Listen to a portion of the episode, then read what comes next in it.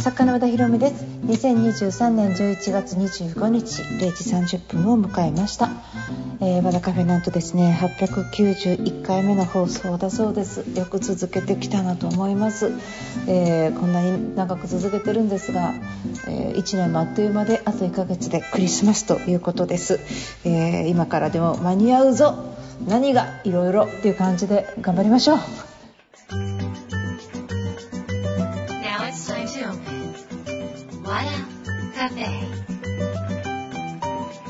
改めまして FM 富士をお聞きの皆さんこんばんは。和田カフェのオーナー和田博美です、えー、クリスマスっていうかねあの年末あの年末をね感じづらい季節になったなと思っててるんですよ、まあ、急に寒くなったり暖かくなったりとかしてるんですけど秋が短かったでしょ？で今冬なのかわからないような季節感っていうかそんなに寒くないし、まあ、札幌とかねなんかこう釧路とか行ったらまた全然違うと思うんですが今この東京で半袖の人とかがいたりして季節感がだいぶ違う中で私たちって季節があるから情緒が豊かになってたっていうのがねやっぱり日本のこの四季の良さっていうものがやっぱりあって季節がこうも夏が暑すぎたりとかね。であったかい季節がちょっと長く続くと年末を感じているようで実はあの肌感覚では感じにくい世の中になっていると思いますね。でもこの時期ね皆さんできる限りあの太陽を浴びた方がいいですよね。冬の時期っていうのはね。今日朝なんか、えーと、私パワースクールっていうオンラインサロンをやっていて朝の6時から、えー、人が集まって、まあ、ワイワイあの私のミーティングとかを聞いてくれるんですけど私なんかデンマークに住んでる友達がいるんですけど、まあ、なんかこう冬に鬱になりやすいんですよ。その季節っていうか太陽が出ないとね。で太陽が出ないと鬱になりやすい。でこの間 YouTube 対談。これも YouTube の中の対談で残っていますから見てほしいんですけど、えー、正直不動産のモデルになったあの鈴木まこっちゃん。まこっちゃんの話、まあ、ラジオでも出てもらってますけどまこっちゃんが一番部屋を決めるときに優先順位高いのは日当たりって言ってるんですね。でこうやっぱり薄っぽくなる人間って太陽を浴びないとやっぱりダメなんだ。から地下なんかにずっといたりとか独居部とかにずっといたりとかするともう光は欲しいでしょ？太陽のエネルギーって本当にすごくってだからまあ夏の日差しはちょっと強すぎたかもしれないんだけど冬はあの、まあ、太陽の日照時間が短くなるから割とこの、えーと、不安になりやすかったりとか精神が不安定になったりとかしやすいらしいんですね。そういう不安定になりやすい時期だからこそ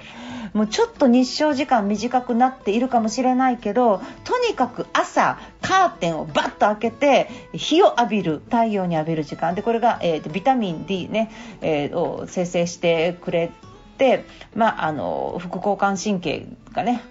動きましてそしてよく眠りやすくなるっていうねそういうのもありますからぜひやってみてください。えー、とですねセミナーやります。12月9日ですね。12月9日にビジョンセミナーっていう3回目のあのセミナーやるんですがこれ今回結構厳しめまたあのお話しさせていただきます、えー、ということで今週はですね、えー、メールのご紹介などをやっていきたいと思います。ウィークエンドの始まりは和田博美の和田カフェ。どうぞ最後まで楽しんでいってください。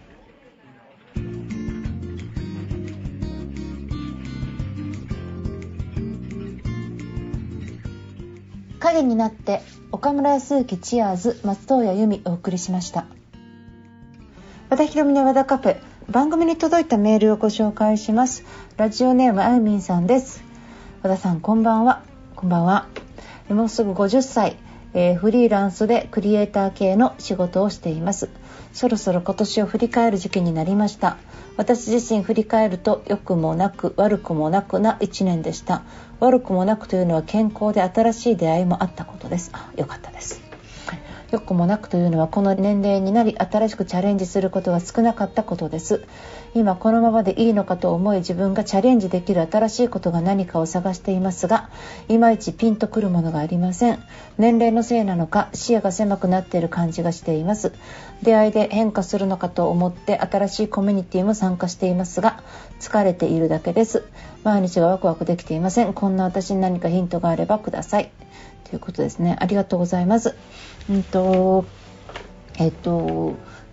50歳ってまさに切り替えっていうか、まあ、40歳ぐらいから始めても構わないんですけど40歳ぐらいからミッドライフクライシスが起こってなんかこうなんかこのままでいいのかみたいなのがね30代後半から40代でこう襲ってきてでそこでこのままでいいのかって襲ってきたその段階で、まあ、仕事変えるとか副業をするとか新しいチャレンジをやってみるとかっていうことが、まあ、そこで1個目の波ですね。1個目の変化の波にその40代前半あたりで乗れたか乗れてないかっていうのがまず1個目のチェックなんですね。で50代になってくるとこれ2回目、えっと、もう人生2度美味しいためにはどうするかっていうことを考えていくのが、まあ、50になってからの話で後々まだまだ100歳まで生きようとしたら長いじゃないですか。でも私たちの今の日本の寿命女性が87歳ねとか言われてますけどその87歳っていうのは健康寿命ではなくって寝たきりでね日本のあの特有の延命治療でね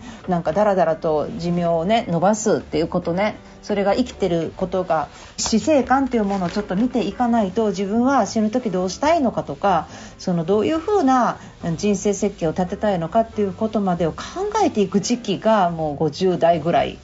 になんですね、まあ、死ぬっていうことを前提にっていうことじゃなくてそういう自分のしまい方みたいなものとかを考える。でそれと同時に新しい人生を歩むっていうねその死生観を見ながら新しい人生を見るっていう時期が50代ではないのかなっていうふうに私はちょっと思ってる。まだまだ生きるんだけれども、えー、例えば健康であることとかね今こう健康で新しい出会いもあったら健康であること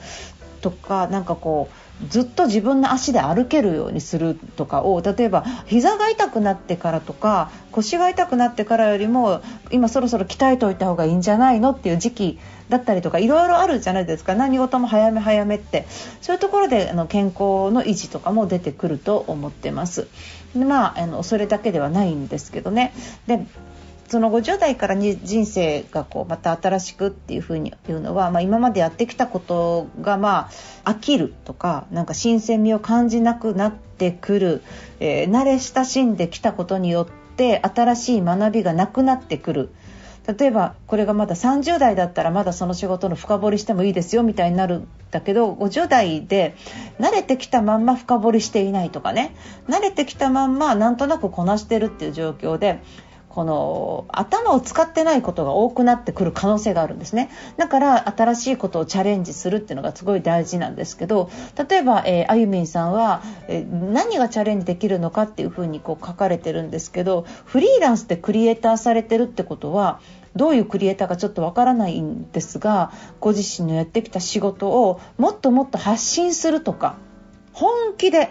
本気でこういうことやってますとかなんかそういうこととかを自分の言葉で発信していくこととかねそういうことでなんかこうもうちょっとお仕事の拡張していくっていうことも今まで以上のことをやるっていうことなので新しいチャレンジになってくると思うんです。ずっと今まで受け身だったかもしれないけどそういうところで自分からなんかこうの、えー、と外側にエネルギーを向けて自分自身を発信していくこととか例えば、えー、と文章を一から書いてみようという努力をしてみるとか、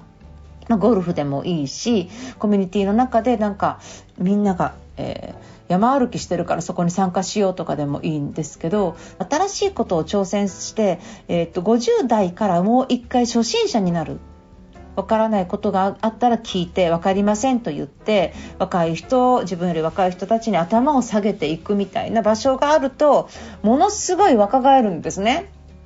脳がねで外見も若返ってくると思います。そして毎日ワクワクできてないっていうことを書いてあるんですがワクワクするのは何かこういうことやろうかなっていう時のワクワクとそれからそれがなんかうまくいった時とかになんか反応があったりとかなんか自分で結果なんかできてきたなっていうことで未来にこのイメージがつながった時にまた第2のワクワクが来るんですけどなんか新しいことチャレンジした時に最初からえーと、すごい評価がもらえるとかみんなから拍手喝采されるとかっていうことは起こらないんですね。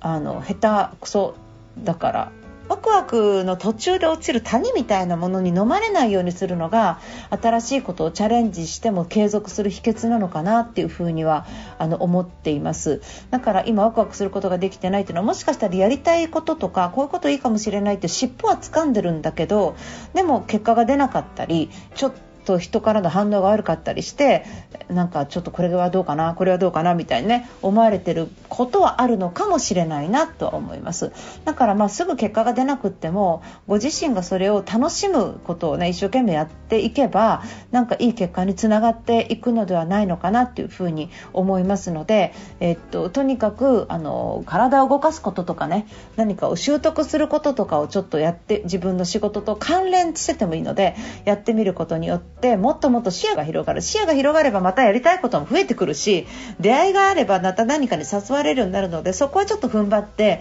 あの自分のなんかワクワクをできないってワクワク来るの待ってるんじゃなくってワクワクできるような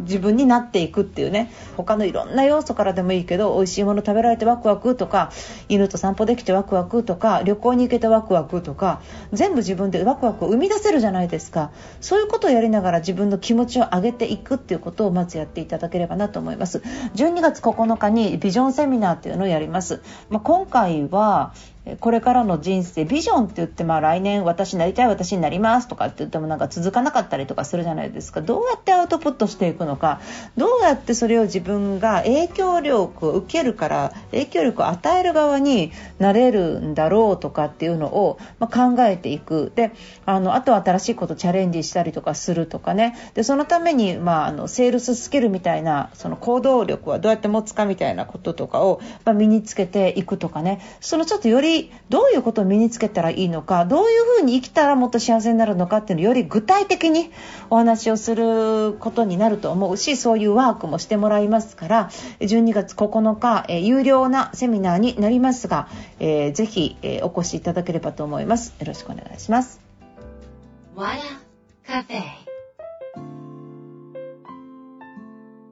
離れ組で前ムチをお送りしました。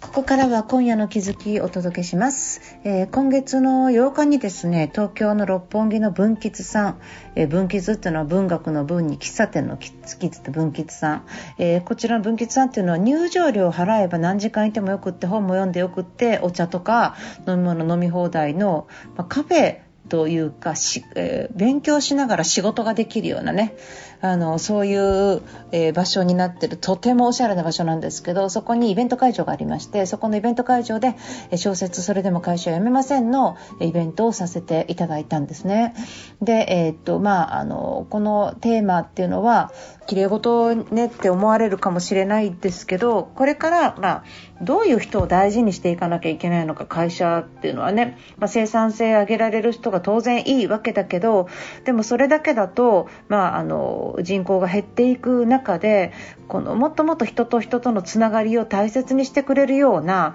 全然仕事ができない生産性が上がらない人っていうのは本当仕事がなくなっていくと思うんだけどその数字を上げることも大事なんだけどそれよりも人と人とのつながりの上で未来の数字を作ってくれる人。要はその人その人その人自身の、えーと不安。そのスタッフの不安ができるような人という方たちを育成するもしくはそういう人たちを大事にしていく世の中っていうのが、まあ、作れたらいいな作らなくてはいけないんじゃないかなっていうような思いを込めて、えー、書いた小説です。それでまあタイトルもやめませんなんだけど今安易にあの人手不足だしやめちゃえばいいやめちゃえばいいやみたいな人とかがやっぱりどんどん転職しましょうみたいなことがあるわけですけどあの自分の目の前の仕事を深掘りしないでそのまま転職したりしても結局嫌な上司がゼロなわけじゃないし面接の時はなんか素敵な会社だなと思っても入ってみたら違ったみたいなことがあってでまたそれでまた辞めてまた辞めてって繰り返しながらこれ30後半とか40までそういう風にやっちゃうと本当に危険なんですよ。で女性もまだまだ、え、非正規とか多いじゃないですかでそういうのも含めてあの本当はあの今いる会社の中でもうちょっとその自分がその会社の中でのプロフェッショナルというかねその仕事の分野における自信を持ってる何かを見つけていくっていうことも大事。だしその上で会社側としてはそういう人材を育てるもしくは継続して見ていくことが大事みたいなこととかをねあの書いてるんですよ。だからビジネス書とかではやっぱり生産性上がっていく方法とか数字がガンガン上がる売り上げどうやったら伸ばすかみたいなことをがっつり言ってるわけですけど、まあ、世の中それだけでは、えー、と今後5年10年このあんまりこれから急成長が見込めない日本においての、えー、生き方っていうものをに関してはねやっぱりそういう人たちを大事にしながら、えー、っとまあ、スモールマーケットであったとしてもロングセラーを作っていくっていうねそういうその今コミュニティごとにやっぱりスモールマーケットで活躍してる人非常に多いですからそういう風な活躍の仕方みたいなものも含め人の大切さそれから生産性じゃない世界の作り方かねあと、まあ、あの多様性多様性と言いながら、えー、どんどんどんどんこう多様性になって、まあ、トイレが一緒になったりとかねなんかそういうなんかそっちの多様性ばっかり広げるんですけど人の成長度合いの多様性が全然広がってないんですよね。多様性というのはその教育の分野からそれから仕事で学校の中でのマイノリティや会社の中でのマイノリティっていうのがすでにいるんですよ。普通の人の中に普通の人の中に。でそういう人たちは、えーと、普通の人よりも仕事を覚える時間はすごくかかったかもしれないけど慣れてくればこういうところで発揮をするとかその多様性っていうものがたくさんあるんですよね。そういうことを、まあ、本当は社会っていうものはその全ての人を同じルールに基づいて、えー、やっていくこの日本のシステムの中でもちょっと違うんじゃないかなと。ででも私はそれをすぐ変えることができないからじゃあそういう人たちがそこで踏ん張っていけるとかのために今すぐ社会は変わらないし仕事も変わらないんだけどでもその人の見方が変わればっていうことで要点思考の要素をちょっと取り入れて見え方を変えると世界が変わるんだみたいなね。そういうその、えー、なんだ変わらないのかそれだけなのかなんかぬるっとした終わり方だなって思われるかもしれませんがリアルのこの世界の中では、えー、っと自分の見える見方を変えて今自分がそこで踏ん張るっていうことをやることによって自分で次のドアを開けられる。なんでそういうことをちょっと伝えようかなと思って書いた本でそういう見方でねちょっと読んでいただいたらいいなと思うしちょっとその対談のね様子とかもね聞いていただければと思います。今回のイベントは双葉社でねこの本の編集をしてくださった田中さんの司会で、えー、っとインタビュー形式でやっております。主人公のはじめちゃんも最初は逃げたいって、あの、やめたいって思っているんですけども、やっぱり最後はちょっと気持ちを変える瞬間というのがあって、はい、やっぱりそこには、あの、まあ、周囲の人間関係とかは変わらないですし、お給料も変わらないし、こう、意地悪な上司も居続けるまま、自分の周りは全く変わらないんだけれども、はじめちゃんの見る見方、世の中の見方が変わることで全部が変わっていくっていうことを、はい、あの、おっしゃってて、はい、やっぱりそうすることで次の扉が開くんじゃないかってことをですね、ねおっしゃっていたのが印象的でした。世の中っていうのは、急に上司が変わったり急に仕事が変わったりとか急に戦争がなくなったりとかその、えっと、自分が悩み苦しんでも変わらないあっち側の世界っていうのがあるんですけど、えっと、やっぱり見方を変えた瞬間に、まあ、こう自分のステージが上がる。あ、職場も変わらないし、目の前にいる人も変わらないし、仕事も変わらないし、銀行口座に急にお金が増えたわけでもない。何にも変わらないんだけど、私の世界が変わっていくっていう瞬間があって、なんか私たちもそこの毎日皆さんが理不尽な中で、今日会社行きたくないなとか、とはいえなんか上司に嫌なこと言われて泣きたくなるような瞬間とかいっぱいある中でも、変わってない世界の中でも、あ、こういう例が美味しかったとか、これいい映画見れたとか、今日こういういいことがあったっていう、その、その光を見る瞬間みたいなことをいっぱいいっぱい集めてると、やっぱり私幸せなんだと思う瞬間出てくると思うんですけど、そういう世界観を感じていくと、えっと、ステージが上がるんですよね。自分の、えっと、気分が上がっていく。で、今いる同じ世界で気分を上げないと、実はその世界から卒業できないっていう、なんていうのかな、スピリチュアル的に言うと波動ね。え、神社的に言うと気。で、あの、あの気、この神社は気がいいとかね。気、で、えっと、なんか、ビジネス的に言うと、えっと、気力とか、やる気とかですね。まあ、表現がいろいろ違うんですけど、今いる場所で波動を上げる、もしくはいる、今いる場所でやる気が出るっていう感じで言うとやる気が出ると上がるじゃないですか気分が。そうすると見る世界が変わってきて見る世界が変わってくると例えばリアルに挨拶変わるんですよ。声のトーンとか、あ、なんかいいところ見て、暗く行くんじゃなくって、おはようございますが、おはようございますってよかった探しだって変わった瞬間に、ここから相手から変わってくる挨拶が変わって、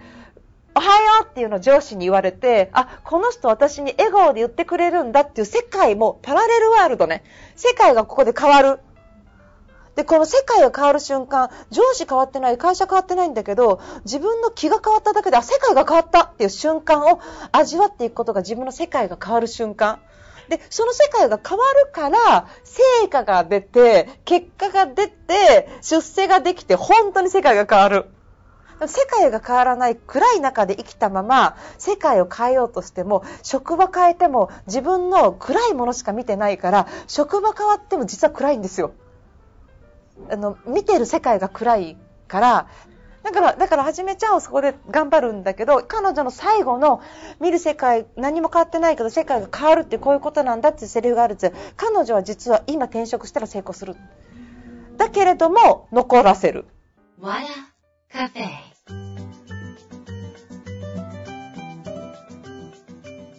えっ、と、ここでお知らせになります。えっ、ー、とですね、あのー、12月9日に、えー要点ビジョンセミナー2024というのをね、お届けいたします。えー、今後ねあなんかスピーディーなんですよね時代があまりにも。だから結果的になんか自己責任時代なので何かあったら自己責任でしょって言われちゃう世の中に今なっているので、えっと、自分自身どうやって生きていくかって、まあ、ちゃんと考えていかなきゃいけないしそれどころか自分の死に対してもねちゃんと考えておかなきゃいけないとかもういろいろあってってこれビジョン来年いい1年にしようこんな目標でこんな風に生きようっていうのもやりつつですねいやでもそれだけじゃなくてその中にちょっとデジタルのこういうのもちょっと勉強しておいてねとかちょっとセールスのこういうのも勉強しておいてねとかなんかそのこれから自分がそのビジョンを叶えるために必要なスキルみたいなものを一緒にセットでまとめて、さらに気学風水の来年の流れから、えー、見た運気の寄せ方、なんかそういうことも含めある。ただまあ、今回は、まあ、4、50代の方にはぜひって思ってるんですけど、こう定年になってから、えー、何もできなかったとかこういう能力なかったっていうことになると困るし自分自身がね40だ50とかになった時に次の後半戦の人生どんな風に生きていくかっていうねちょっとでもそういうビジョンがあってそのビジョンのためにどういうスキル身につけておいたらいいのかどういう部分で自分はエキスパートになっていくのかっていうことを、まあ、あのそろそろ考える時期ででそれ考えて自分の頭をどんな風に使って日々生きていくかによってこれ1年であっという間に変わっちゃうんですね。でここを、えー、ちょっと強化しながらお伝えしていこうと思ってます今回はより具体的により深いし営業の話とかもしますのであのちょっとお得かなというふうに思ってます、えー、こちら有料になりますがうちのウェブサイト、えー、和田ひろみ、えー、公式ウェブから見ていただくもしくはえー、ツイッター改め X、えー、それから Facebook、それからインスタグラム、えー、それから一番はメールマガジンですね。えー、ぜひ、えー、そちらからリンクからお申し込みいただければと思います。12月9日なので、えー、早めに、えー、ご登録ください。よろしくお願いします。和田博美の和田カフェですが、えっと、こちら皆様からのリクエストとかあと応援メールを本当に本当にお待ちしております。FM 富士トップページからリクエストメールをクリックしてそこから和田カフェを選んでください。WADACAFE 和田カフェです、えー、そして、放送後に Spotify、iTunes そして Amazon のオーディブルですね。でもあの聞けるということになってました、えー、なのでそちらの方でぜひ過去の、えー、放送もぜひ一緒に楽しんでいただければ嬉しいです。よろしくお願いします、えー、ということで和田ひろみの和田カフェ今夜はこの辺りで閉店です。1週間本当にお疲れ様でした。えっ、とまだまだお仕事されてる皆さん引き続き頑張ってください、え来週もまた素敵な1週間になりますように。お相手は和田ひろみでした